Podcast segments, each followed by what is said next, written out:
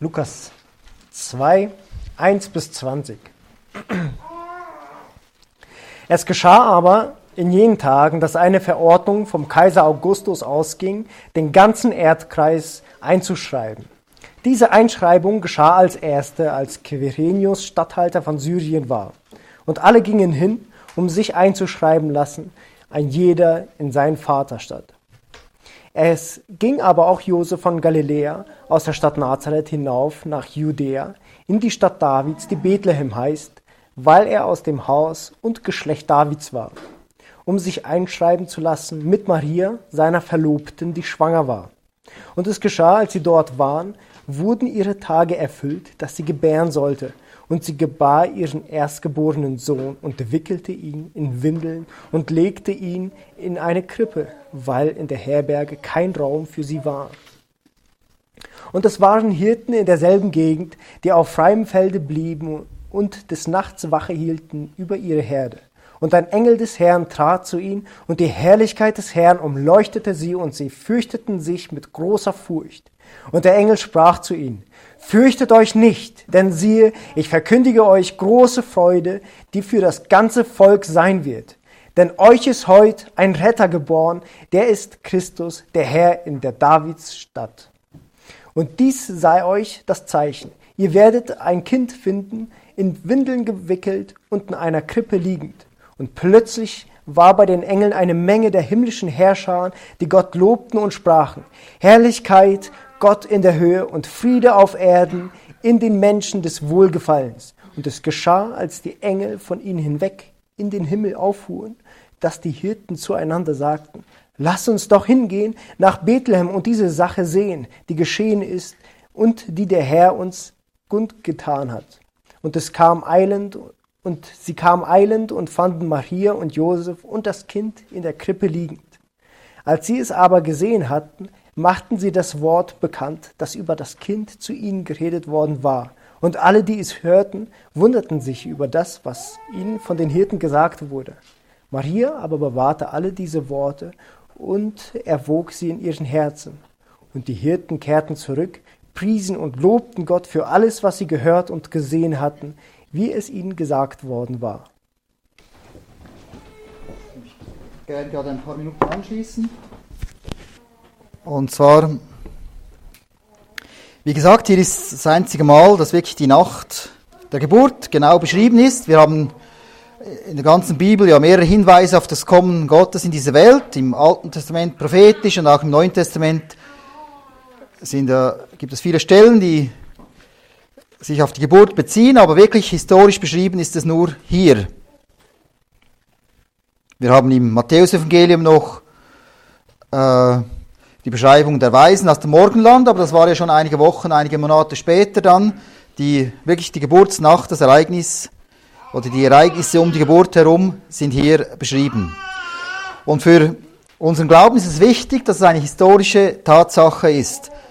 Überhaupt, dass unser Glaube äh, basiert auf historischen Tatsachen. Das ist eine, ein wichtiger Grundsatz,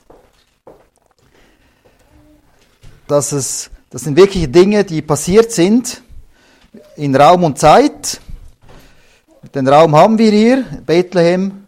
Man weiß sogar aus der Überlieferung noch genau, wo äh, die Geburt stattfand, wo die, der Stall war. Und auch die Zeit ist hier genau datiert beschrieben. Allerdings ist es äh, umstritten dann,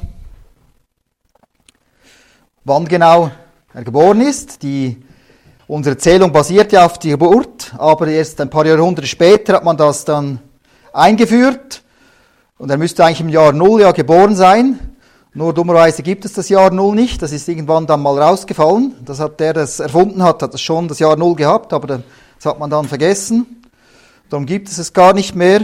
Und wenn man so in Bibelübersetzungen schaut, meistens liest man so vier vor Christus oder sieben vor Christus, sei Jesus geboren.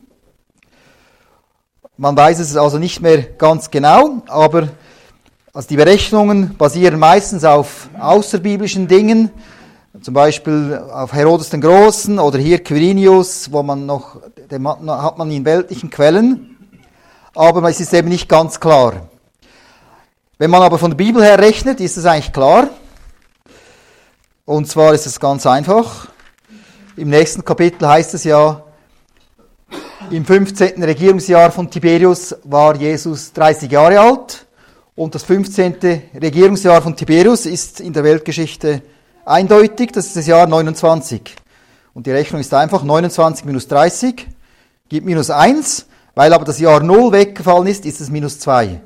Also nach biblischer Rechnung wäre minus 2, also 2 vor Christus ist, ist Jesus Christus geboren. Und auch die Jahreszeit, es ist ja allgemein bekannt, dass es wahrscheinlich nicht, nicht Winter war. Das ist auch so, das Weihnachtsfest hat man nicht am Anfang gefeiert, sondern erst Jahrhunderte später hat man das dann eingeführt. Und weil das sowieso so Festtage waren die Zeit, hat man das gerade als ein praktisches Datum gefunden. Aber auch von der Bibel her kann man es auch einfach, die Jahreszeit kann man auch ausrechnen. Das ist auch einfach, haben wir auch im Lukas-Evangelium es heißt nämlich am Anfang vom Lukas-Evangelium, dass Elisabeth, die Mutter von Johannes dem Täufer, schwanger wurde und dort heißt es eben die Jahreszeit. Und zwar ist es, war es in der Zeit, als die Abteilung Abia Dienst tat im Tempel und die Abteilung Abia, die kann man in der Bibel nachlesen, das ist die achte Abteilung nach Chronika.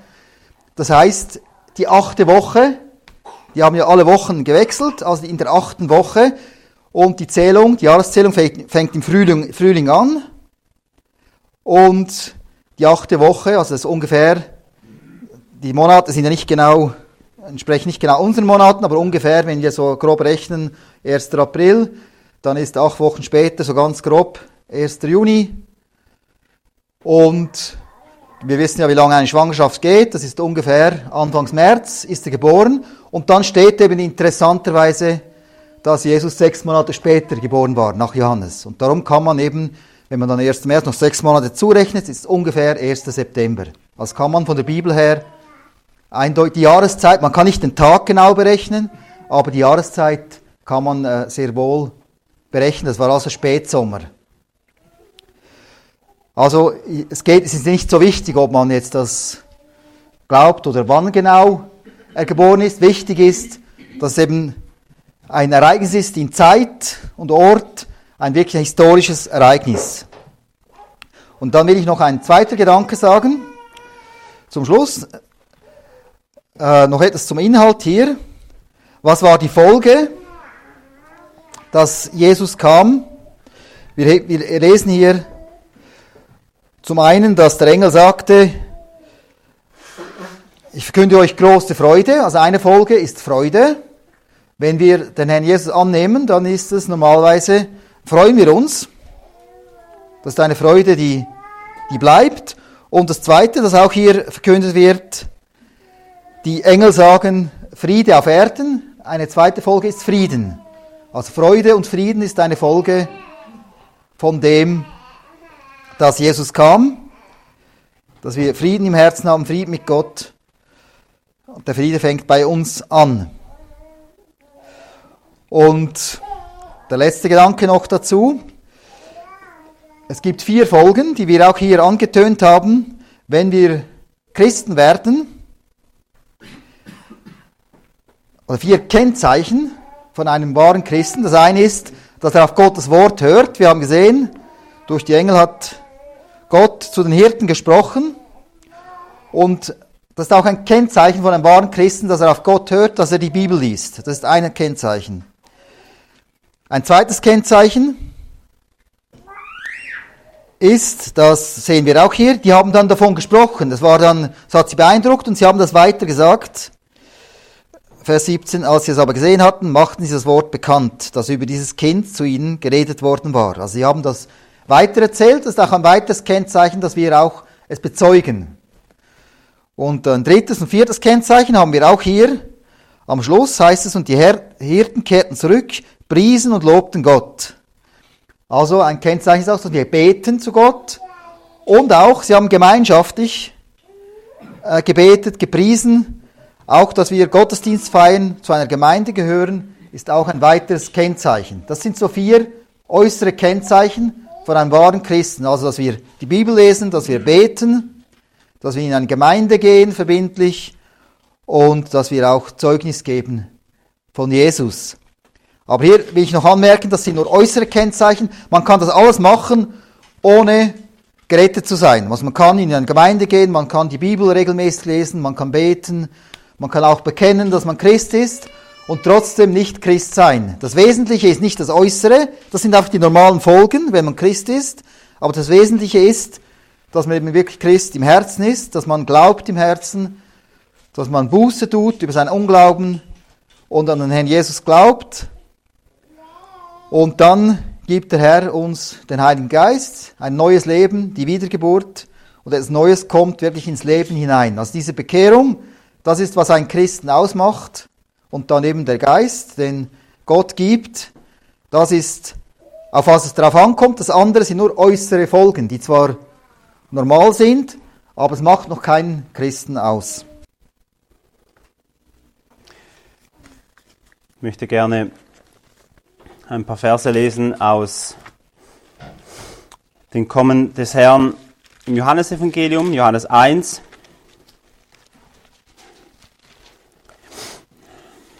Um einen Kontrast aufzuzeigen, den wir sehen ähm, mit dem Erscheinen von unserem Herrn Jesus. Und zwar Johannes 1, Vers, ab Vers 14. Dort lesen wir, und das Wort wurde Fleisch und wohnte unter uns, und wir haben seine Herrlichkeit angeschaut.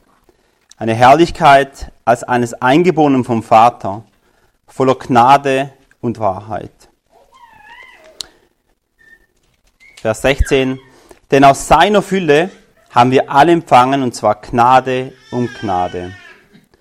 Denn das Gesetz wurde durch Mose gegeben, die Gnade und die Wahrheit ist durch Jesus Christus geworden.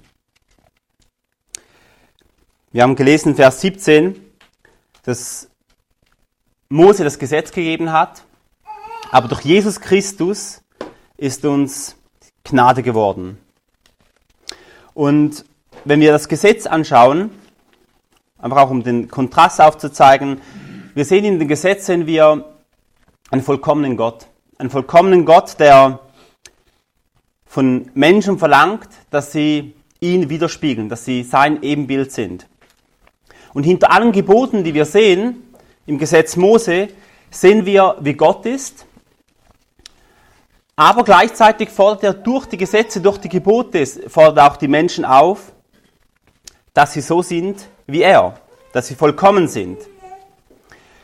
Und wenn wir zum Beispiel lesen wir Gesetze, lesen wir ähm, ein Gesetz, was mir aufgeschrieben habe, ist zum Beispiel der Tagelöhner. Es gibt bedürftige Tagelöhner, die haben gearbeitet, einen Tag, am Ende des Tages, ähm, sie haben gearbeitet für einen Tag und haben dann den Lohn bekommen. Und Gott fordert sie auf, dass die solche Tagelöhner anstellen, dass sie am gleichen Tag noch den Lohn geben sollten. Und die Begründung ist, denn er ist bedürftig und er sehnt sich danach.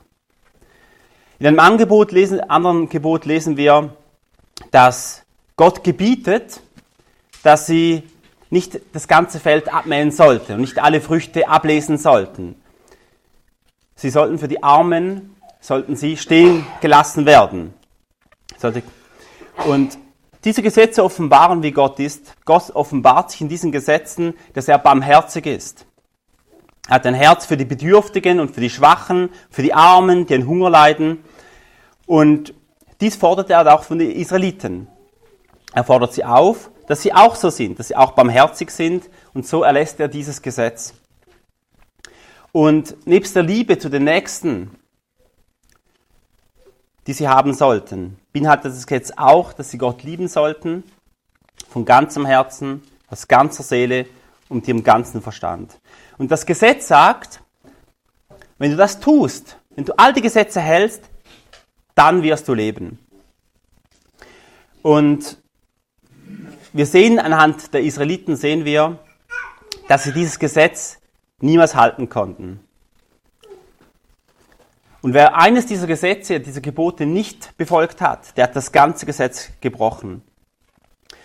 Und das sehen wir eben in der Geschichte Israels, die das Gesetz halten sollte. sie haben es gebrochen und sie konnten das Gesetz nicht halten. Kein einziger Israelit konnte das Gesetz halten. Und Israel steht wie für alle Menschen.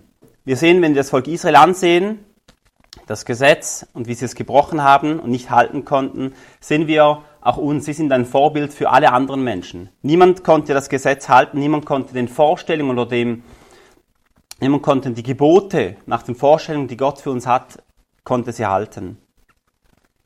Und so sind alle dem Gericht verfallen. Niemand konnte seine Gebote halten, niemand konnte doch leben und darum werden alle sterben.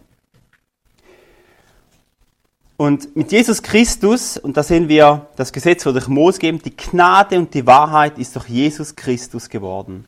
Und mit Jesus Christus fängt etwas Neues an. Mit Jesus Christus sehen wir, wenn eine neue Zeit beginnt, die Zeit der Gnade. Und Gnade ist unverdient. Ohne etwas zu tun. Nur durch Glauben. Und Gnade heißt in diesem Fall, dass das, was gefordert wurde, ohne dass man das Geforderte tut, wir trotzdem leben werden.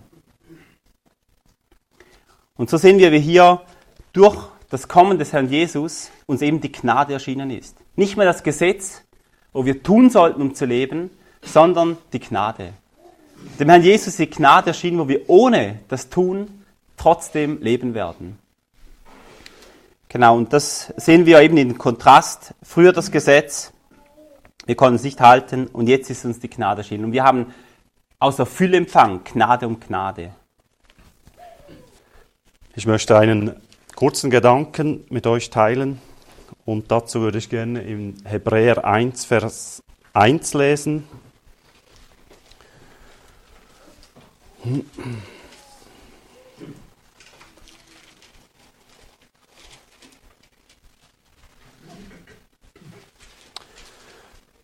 Nachdem Gott vor Zeiten vielfach und auf vielerlei Weise geredet hat zu den Vätern durch die Propheten, hat er in diesen letzten Tagen zu uns geredet durch den Sohn, er, den er eingesetzt hat zum Erben über alles, durch den er auch die Welt gemacht hat.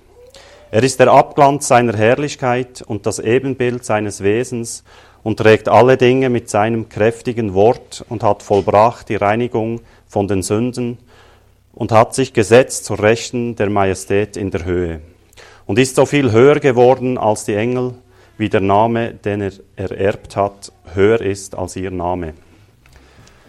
Ich denke, heute werden viele ähm, Familien, Personen, ähm, vor allem aus der westlichen Welt, zusammen Weihnachten feiern und ein paar davon, denke, werden sich ähm, daran erinnern oder wissen, dass es irgendwo um das Christleinkind geht.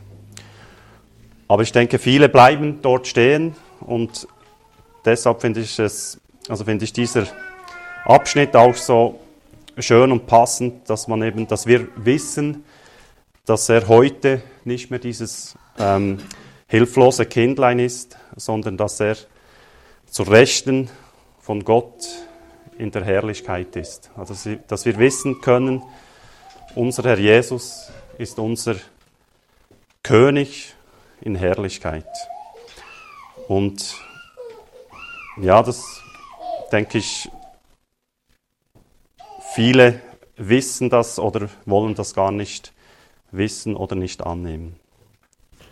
Wenn ich da vielleicht noch einen kurzen Gedanken anfügen darf, es ist ja so, eben, dass wir erinnert wurden, der Herr Jesus ist nicht mehr das kleine hilflose Kind, sondern ist im Himmel.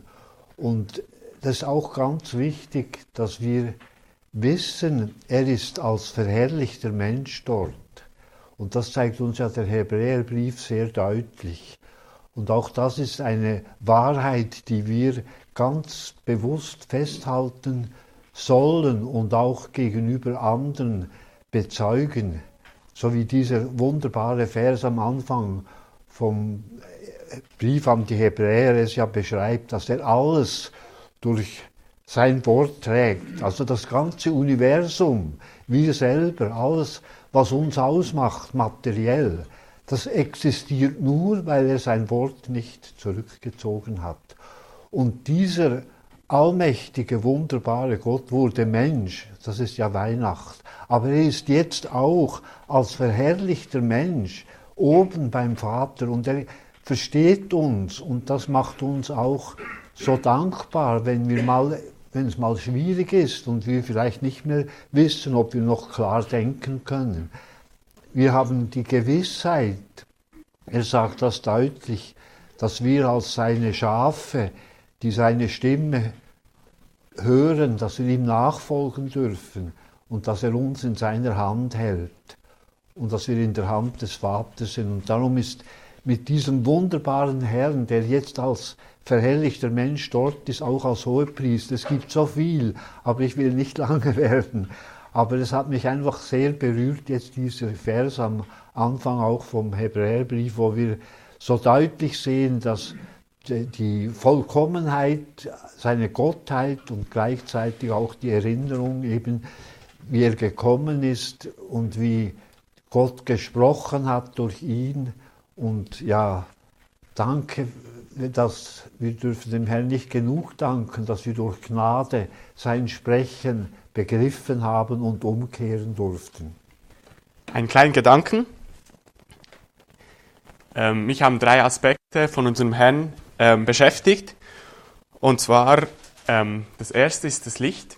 Er wurde angekündigt mit einem Licht und er ist das Licht. Und er kam als Licht auf diese Erde. Er ist aber auch die Wahrheit. Und er wurde angekündigt von den Propheten und diese Ankündigungen wurden wahr. Und er ist die Wahrheit. Und er ist auch das Leben und das Leben ist geboren. Und was er da auf sich genommen hat, können wir vielleicht mit diesen drei Aspekten besser verstehen, weil er, das Leben selber, kam auf diese Welt und starb. Und er, der die Wahrheit ist, wurde zum Verbrecher gemacht und er, der das Licht ist, musste in die Finsternis. Diese drei Stunden Finsternis und das ist unglaublich paradox. Und unser Herr nahm das auf sich und er erklärt auch warum. Er sagt, solange er auf dieser Erde ist, ist er das Licht. Und dann an anderer Stelle sagt er dann, ihr seid das Licht. Jetzt sind wir das Licht und wir haben das Leben und wir haben die Wahrheit und wir dürfen für ihn leben.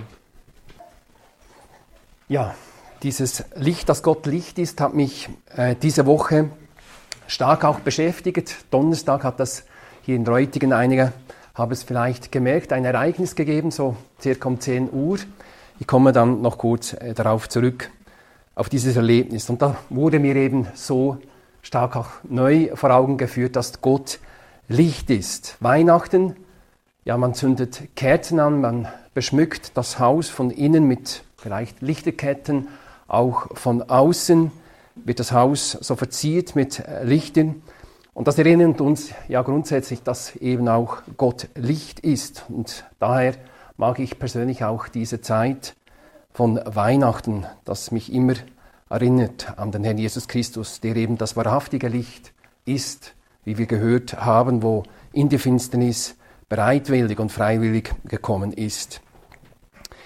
Und wir haben ja von Lukas jetzt hier in dem Lukas-Evangelium ein paar Verse gehört und ich möchte da äh, einen Vers dann auch aufgreifen oder zwei. Als der gottesfürchtige Simon auf Antrieb des Heiligen Geistes Richtung äh, Tempel äh, kam nach Jerusalem und als er Josef und Maria sah, nahm er ja das Kindlein äh, auf die Arme. Und er sagte eben auch in Bezug auf das Licht im Zusammenhang mit dem Herrn Jesus folgendes, Lukas 2, und zwar ab Vers 30. Haben wir zwar jetzt nicht miteinander gelesen, aber dort steht äh, die wunderbare Aussage von Simon geschrieben. Denn meine Augen haben dein Heil gesehen, das du vor allen Völkern bereitet hast. Und jetzt kommt's, ein Licht zur Offenbarung für die Heiden. ein Licht zur Offenbarung für die Heiden. Aber schon die Hirten, haben wir auch gehört, als sie die Schafe hüteten, da in der Nacht, bezeugten eben von diesem Licht oder sie waren umstrahlt von diesem Licht. Das steht geschrieben, Vers 9, die Herrlichkeit des Herrn umleuchtete sie. Auch hier sehen wir im Zusammenhang mit dem Herrn Jesus Christus eben wieder das Licht.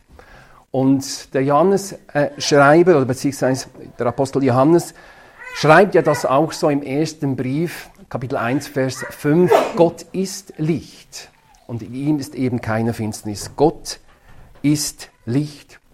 Und ich bin dem Mann nachgegangen, auch im Johannesevangelium sehen wir das Licht, das der Schreiber eben das besonders im Blickfeld auch hatte. Über 15 Mal wird es genannt, das Licht, am meisten von allen Evangelium. Und auch in den Briefen sehen wir es noch achtmal, also im Ganzen 23 Mal. Und Simon sagt das eben so schön, ein Licht zur Offenbarung. Und der Mensch, der in Finsternis eben auch lebt, er benötigt eben diese Offenbarung des Lichts, dass er erkennt seinen sündigen und verdorbenen Zustand. Wir leben ja per se seit der Sünde der Menschen sich nicht bekehrt zum Herrn Jesus Christus, eben in der Finsternis. Und am Donnerstag Abend war es so, ich war noch am Arbeiten am Büro und plötzlich ging gar nichts mehr. Hast du auch gemerkt? Finsternis, Stromausfall. Und ich dachte, als ich vom Untergeschoss Richtung Erdgeschoss mich rauftappte, ich hatte wirklich nichts mehr gesehen, ist das vielleicht die Leuchtekette, die ich angebracht hatte. Es hat man nicht so eine kritische Stelle gehabt, wo ich den Stecker eingesteckt habe und ich habe gedacht, vielleicht kommt da noch Wasser ran.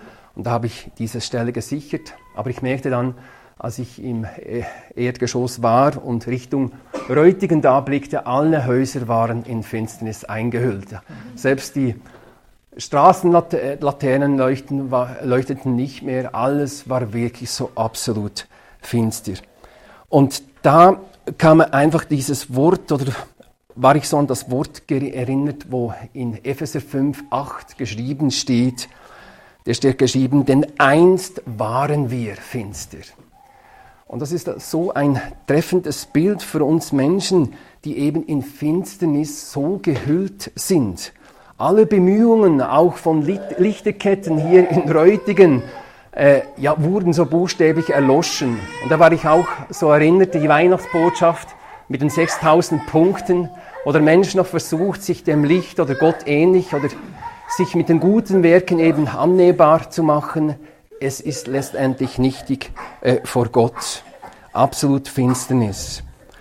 Und schon die, der Schöpfungsbericht erinnert uns daran. Und ich habe mich so gefreut, ich bin diesem Gedanken eben Licht und Finsternis weiter nachgegangen. Schon, schon, seit dem Schöpfungsbericht sehen wir eben das Wunder eigentlich der neuen Schöpfung, die Gott schaffen möchte in den Menschen. Das Evangelium sehen wir schon dort. Im Vers 2 steht geschrieben, erster Buch Moses, dass die Erde wüst war und leer war. Es steht aber auch geschrieben, Finsternis ist auf der Tiefe. Und ich finde das so eine schöne Beschreibung für den Menschen. Wüst, leer, absolut finster. Und es kann ja nur einer eben. Wir haben es gehört im Hebräerbrief, Walter hat es aufgegriffen, aber auch der Kolosserbrief sagt uns, dass Jesus Christus eben derjenige ist, der der Schöpfer eben auch ist. Alles ist durch ihn und auch für ihn erschaffen worden. Und so sehen wir, dass er aber sprach, Vers 3 im ersten Buch Moses, er sprach, es werde Licht und es wurde Licht. Und Paulus greift jetzt diese Schöpfungstage, diesen Schöpfungsbericht auf im Neuen Testament und wendet sie geistig auf unseren Zustand, auf den menschlichen Zustand eben an. 2. Korinther 4, Vers 6 beschreibt er das so. 2. Korinther 4, Vers 6. Denn Gott, dem dem Licht gebot, aus der Finsternis hervorzuleuchten, er hat es auch in unserem Herzen Licht werden lassen, damit wir erleuchtet werden mit der Erkenntnis der Herrlichkeit Gottes im Angesicht Jesu Christi. Und so lehren wir eben in diesen Schöpfungstagen das Wunderbare der Wiedergeburt, dass der Mensch dringend notwendig eben hat in seinem Leben. Jesus lehrte ja schon Nikodemus davon, wenn du in das Himmelreich kommen möchtest, dann musst du von neuem geboren werden. Wir brauchen Licht, dass wir unsere Sündenschuld bekennen und wenn wir sie ins Licht bringen, so ist er treu und gerecht, dass er uns eben auch die Sündenschuld vergeben kann. Wir sehen dieses Licht auch beim Apostel Paulus, also damals noch Saulus, als er die Gemeinde verfolgte, um sie zu verwüsten, Richtung Damaskus zog und dann stand ihm der Herr in den Weg. Und auch dort sehen wir geschrieben in Apostelgeschichte 9, Vers 3, dass plötzlich umstrahlte ihn ein Licht und er fiel, fast zu sagen, wie tot auf dem Boden und er hörte die wunderbare Stimme vom Herrn, der zu ihm spricht, Saul, Saul, warum, warum verfolgst du mich? Und auch hier sehen wir eben, der Herr, das wunderbare Licht, aber auch das Wort Gottes, das eben den Menschen in das richtige Verhältnis steckt, das ihn eben Licht auch in Finsternis hineinbringt und wir Menschen eben erkennen können. Ich finde das so wunderbar, dieses Licht, dieses Licht vom Herrn, wo wir oder viele von hier eben auch kennenlernen durften, der Herr Jesus Christus selbst, dass wir unsere Sünden und Schuld bekennen durften. Und wie wunderbar ist das auch der Unterschied. Einst ein Saul in Finsternis, er verwüstet die Gemeinde, nun aber der Apostel Paulus, der Menschen zu der Gemeinde hinzufügte, durch die Kraft und das, oder dass er ein Werkzeug des Herrn war und der Herr durch ihn, durch sein Zeugnis viele Menschen zu der Gemeinde führen konnte. Auch in seinem Leben sehen wir Licht und Finsternis so schön, so schön ausgedrückt.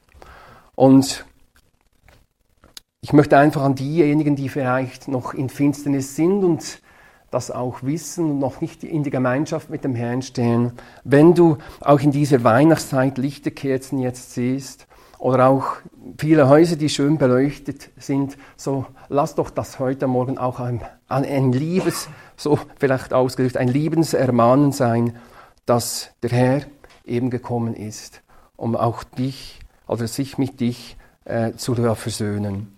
Und so ist das wunderbar und hoffe auch, dass du dich versöhnen lässt mit ihm, so dass du wie König David, der einst sagt im Psalm 27,1, der Herr ist mein Licht und ist mein Heil. Wunderbar. Der Herr Jesus Christus, vielleicht noch diesen Vers, drückt es auch so aus. Er sagt von sich selbst, ich bin als ein Licht in die Welt gekommen, damit jeder, der an mich glaubt, nicht in Finsternis bleibt. Johannes 12, 46. Und das ist das, was wir benötigen als Menschen, dieses Licht, den Herrn Jesus Christus.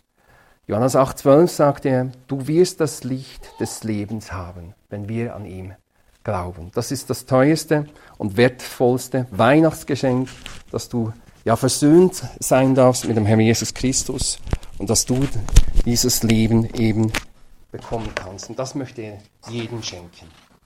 Ich will beim Thema Licht bleiben. Und zwar äh, will ich noch Matthäus 2 dazu lesen der letzte Teil der Weihnachtsgeschichte, als die heiligen drei Könige zum Stall kamen. Und dieser Satz beherbergt schon mal vier Fehler in sich, weil es waren weder drei noch Heilige noch Könige noch war es der Stall.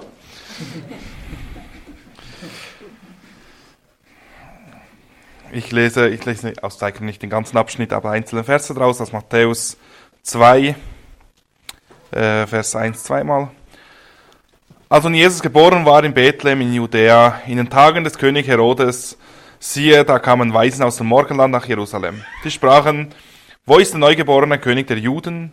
Denn wir haben seinen Stern im Morgenland gesehen und, sind, und sind gekommen, um ihn anzubeten. Wurden zuvor Herodes geführt, die Geschichte kennen wir. Herodes befragte die Weisen des eigenen Landes. Ähm, und die haben gesagt, dass er in Bethlehem, äh, nach Micha in Bethlehem geboren werden soll. Das sagte er ihnen und die Weisen gingen dann auch nach Bethlehem. Und Vers 9, und als sie den König gehört hatten, zogen sie hin und siehe, der Stern, den sie im Morgenland gesehen hatten, ging vor ihnen her, bis er ankam und über dem Ort stillstand, wo das Kind war. Als sie nun den Stern sahen, wurden sie sehr hoch erfreut.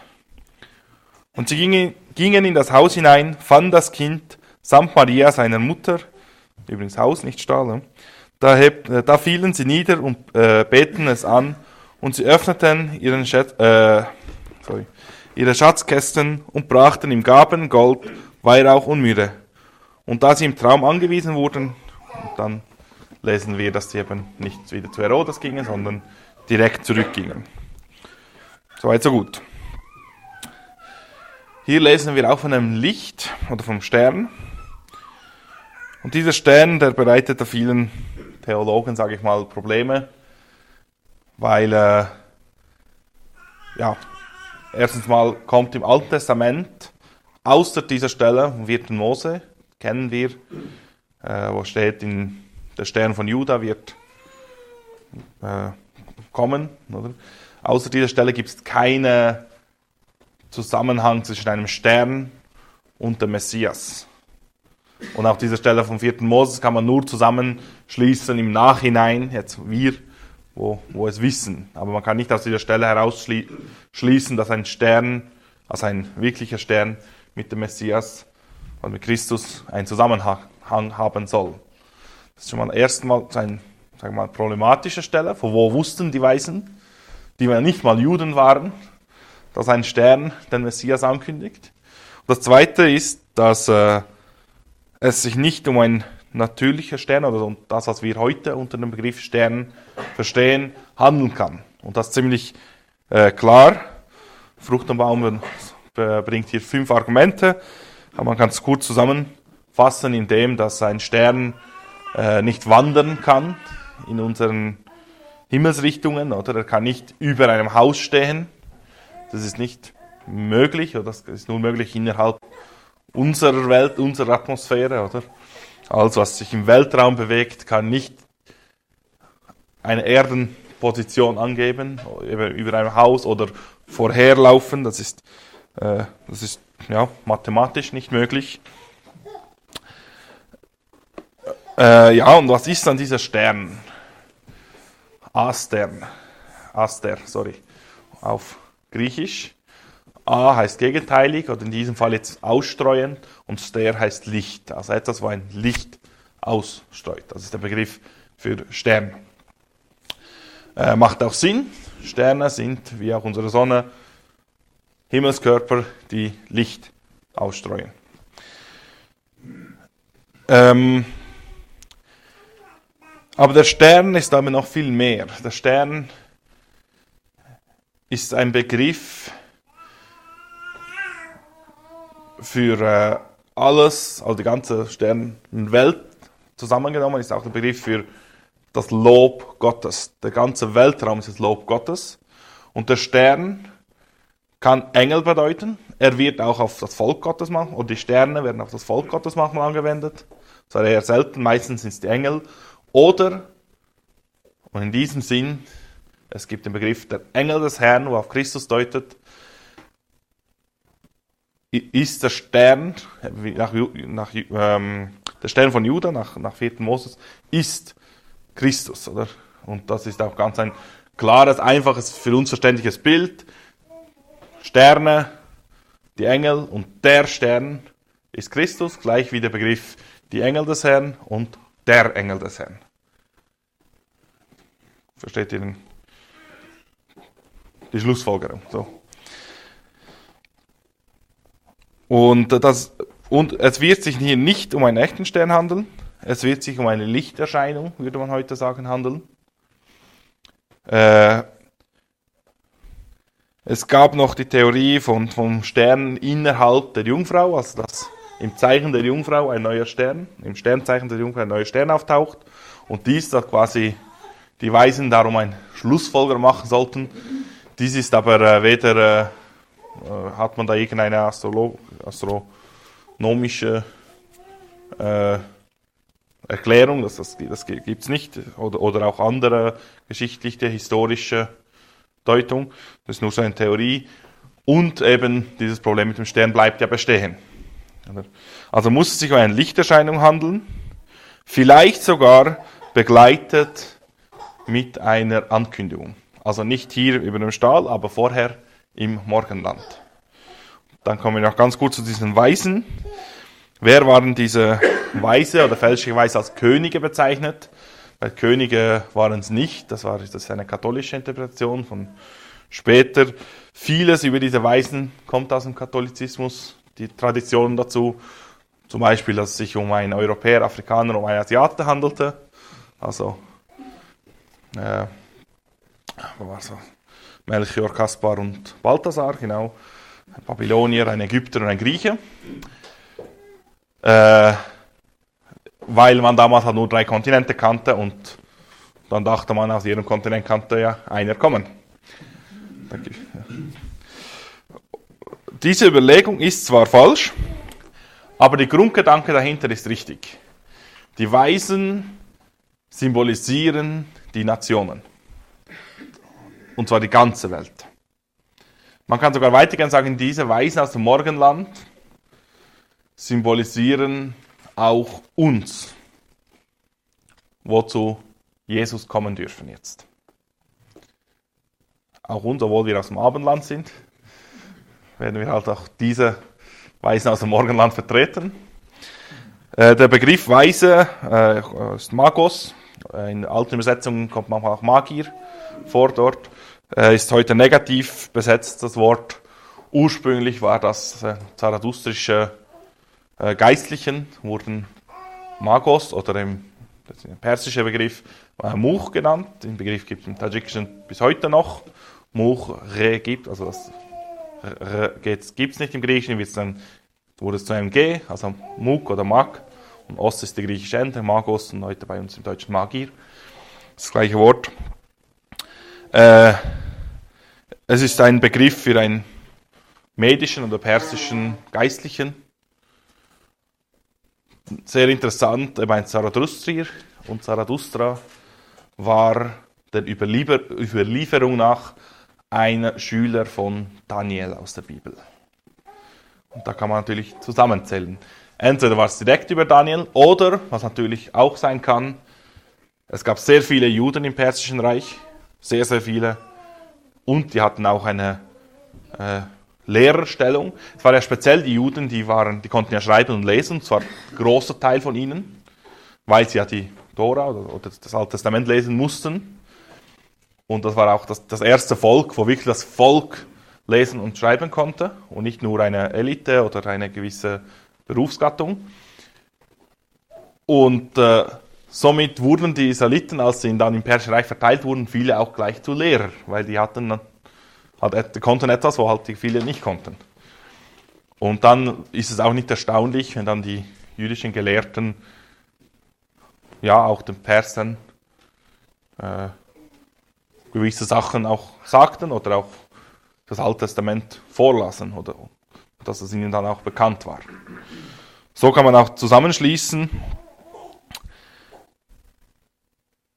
die Nationen, vertreten in den Heiligen, kamen mit einer Karawane, wahrscheinlich 40, 50 Menschen, wenn man so die Karawanengrößen von damals einschätzen wollte. Also so waren das. Das waren nicht, nicht drei auf dem Kamel, sondern das war eine Karawane. Äh, so ein Bund aus Geistlichen, kann man auch verschiedene Schätzungen machen, ich sage mal so 10, 15 vielleicht. Die kamen dann nach Bethlehem, also erst nach Jerusalem. Da waren auch genug Menschen, dass es einen Auflauf gab, dass sie dann zum König gehen konnten. Oder? Wenn es drei Einzel oder zwei Menschen da hergelaufen wären, die wären vielleicht nicht gleich zum König zugelassen.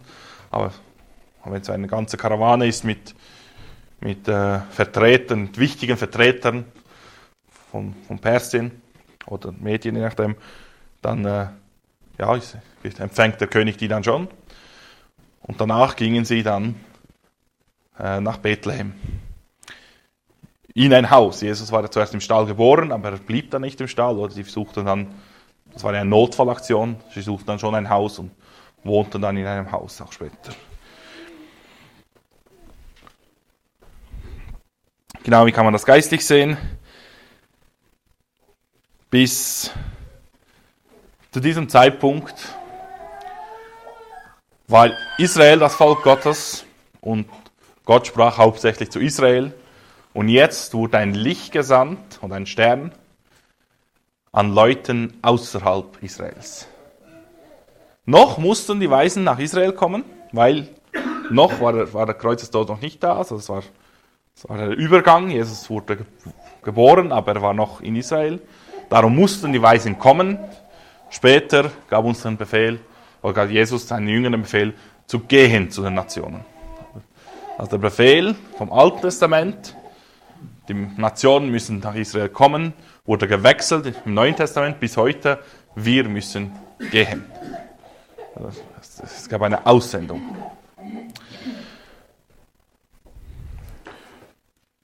Genau. Und das Licht ist jetzt für alle da. Es gibt keine äh, Grenzen mehr, es gibt kein auserwähltes Blut mehr. Es gibt nur das Volk Gottes, bestehend aus allen Völkern, allen Menschen, die an ihn glauben und ihn als Herr annehmen, in gleichermaßen.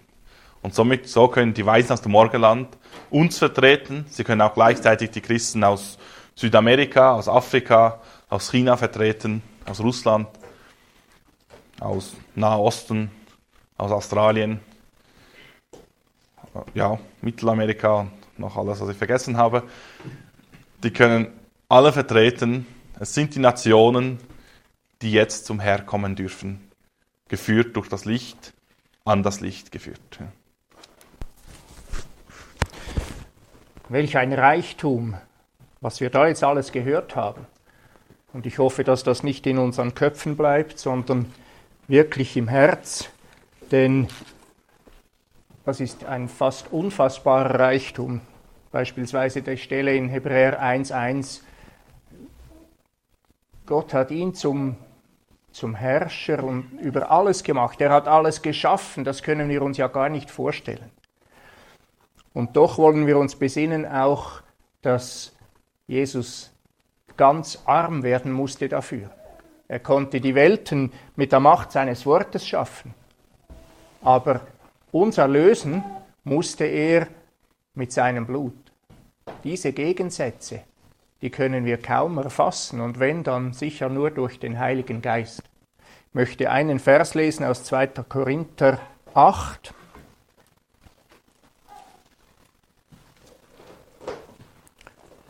Vers 9, 2. Korinther 8, Vers 9.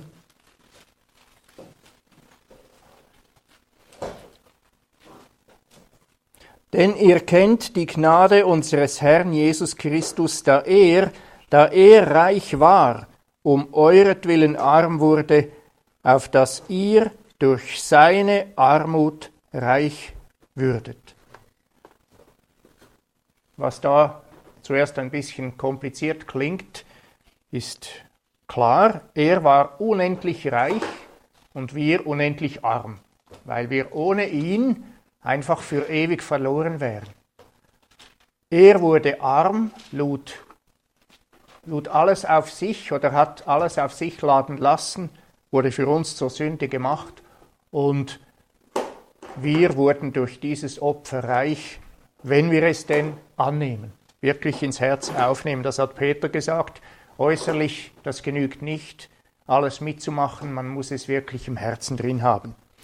Und wir stellen jetzt manchmal so schöne Krippen auf mit all den Figuren. Wir haben auch eine solche zu Hause. Und das rührt unser Herz an und viele Leute finden das sehr niedlich und sehr gemütlich. Aber ich glaube, damals war es gar nicht so gemütlich. Und wir wissen, Jesus Christus lebte, als er hier auf der Erde war, in großer Armut. Er wuchs auch in ärmlichen Verhältnissen auf. Schon der Start seines Lebens war nicht gekennzeichnet von Reichtum oder von Bequemlichkeit. Ich könnte mir vorstellen, dass die Verhältnisse in dieser Höhle oder in diesem Stall nicht so besonders hygienisch waren und nicht so besonders schön und gemütlich, wie wir uns das heute manchmal vorstellen. Er war auch in seinem Leben ohne Obdach. Er hatte ja keinen Platz. Er sagte jemandem, der ihm nachfolgen wollte, in Matthäus 8, äh, die Füchse haben Höhlen und die Vögel des Himmels Nester, aber der Sohn des Menschen hat nicht, wo er das Haupt hinlege. Matthäus 8, Vers 20. Er hatte wirklich kein Zuhause. Also irdisch kein Zuhause. Natürlich war er im Himmel zu Hause. Er hatte auch kein Geld. Als der Steuereintreiber kam, war die Geschichte oder das, das Geschehnis in Matthäus 17, Vers 24, wo er Petrus angeln schickte und sagte, der erste Fisch äh, wird, da wirst du finden, was du brauchst. Und aus dem Maul dieses Fisches konnte dann Petrus dieses Geldstück nehmen, um den Steuereintreiber zu bezahlen. Aber sonst hatte er nichts. Es hieß, dass Frauen ihm dienten. Und ich weiß nicht, wie, wie wir mit dem zurück, zurechtkommen würden. Kein Zuhause, kein Besitz, kein Obdach, kein Geld. Und das zeigt dieser Vers, Jesus wurde arm, damit wir reich werden konnten. Er entäußerte sich noch mehr. Er ließ sich zu Unrecht verurteilen. Er vergoss sein Blut. Unsere Schuld wurde auf ihn geladen, damit wir nicht in dieses Gericht gehen mussten. Es hätte auch nichts genützt. Wir hätten ja alle dieselbe Strafe erleiden können, wir hätten uns ja nicht selber erlösen können. Und das ist Gnade dass Jesus als Schöpfer der Welt, als Erhalter der Welt, so sich zu nichts gemacht hat und all das auf sich genommen hat, damit wir reich würden. Und Gnade, zu diesem Stichwort habe ich eine kleine Anekdote gefunden in einem Kalenderzettel, die möchte ich euch nicht vorenthalten. Schuldig, aber begnadigt. Das zeigt eigentlich, was mit uns geschehen ist. Aus der Zeit Napoleons wird folgende Geschichte erzählt. Ein Soldat der kaiserlichen Armee wurde zum Tod verurteilt, weil er grob gegen die Militärordnung verstoßen hatte. Wir haben wahrscheinlich nicht gegen irgendeine Militärordnung verstoßen, sondern gegen Gottes Ordnung, gegen all die Gebote und seine guten Absichten. Da bat seine Mutter den Kaiser, Gnade walten zu lassen. Doch er antwortete ihr, die Gerechtigkeit erfordere das Todesurteil. Aber, sagte die Mutter, ich bitte nicht um Gerechtigkeit, sondern um Gnade. Ihr Sohn verdient keine Gnade, wiederholte Napoleon.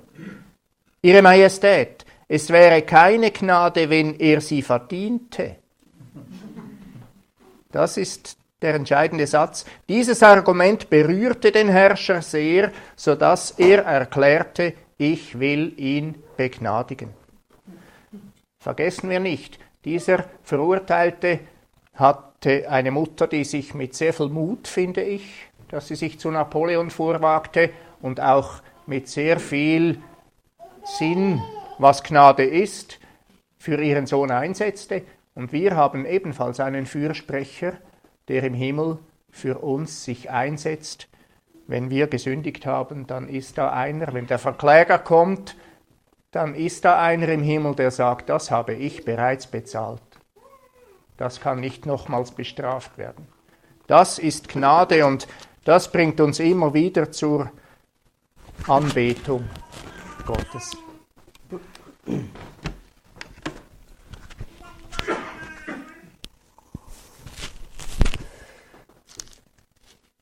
Ich möchte da zum Schluss eigentlich, die Zeit ist vorgerückt, aber was wir gehört haben, ist überaus wichtig. Und es, der Augustus ist ja nur am Anfang erwähnt. Und wir wissen gar nicht, wenn das nicht aus Geschichtsbüchern käme, dass er 41 Jahre regiert hat. Es wird nur sein Name erwähnt hier. Aber es steht zweimal geschrieben, von der Maria, von der Mutter Jesu. Und das hat mich bewegt. Und wir müssen, dürfen uns nicht nur bewegen lassen an Weihnachten, sondern wir müssen das Wort verinnerlichen, behalten. Denn von Maria steht im Vers 19, Maria aber behielt alle diese Worte und bewegte sie in ihrem Herzen. Also nicht aus den Augen, aus dem Sinn von dieser Weihnachtsbotschaften, die wir gehört haben. Denn am Schluss vom Kapitel steht es noch einmal, und seine Mutter behielt alle diese Worte in ihrem Herzen. Und was die Maria gesagt hat, das lesen wir, äh, das war ja zwölf Jahre später, als er dort im Tempel war. Und dort erst kommt die Maria zum Wort. Vorher lesen wir kein Wort von der Maria. Aber dort steht äh, in Vers 48, die Mutter sprach zu ihm, Kind, warum hast du uns das getan? Siehe, dein Vater und ich haben dich mit Schmerzen gesucht. Ich komme da noch auf die Botschaft von Pascal. Ist da nicht auch noch etwas drin von dem himmlischen Vater und seiner Sehnsucht uns verlorenen Menschenkindern gegenüber? Mein Vater, dein Vater und ich haben dich mit Schmerzen gesucht. Ich glaube, damit ist alles gesagt, was uns Weihnachten bringen will und was wir behalten müssen. Nicht einfach das Historische und was dort abgelaufen ist, aber damit wir das Wort des Herrn in unseren Herzen bewahren.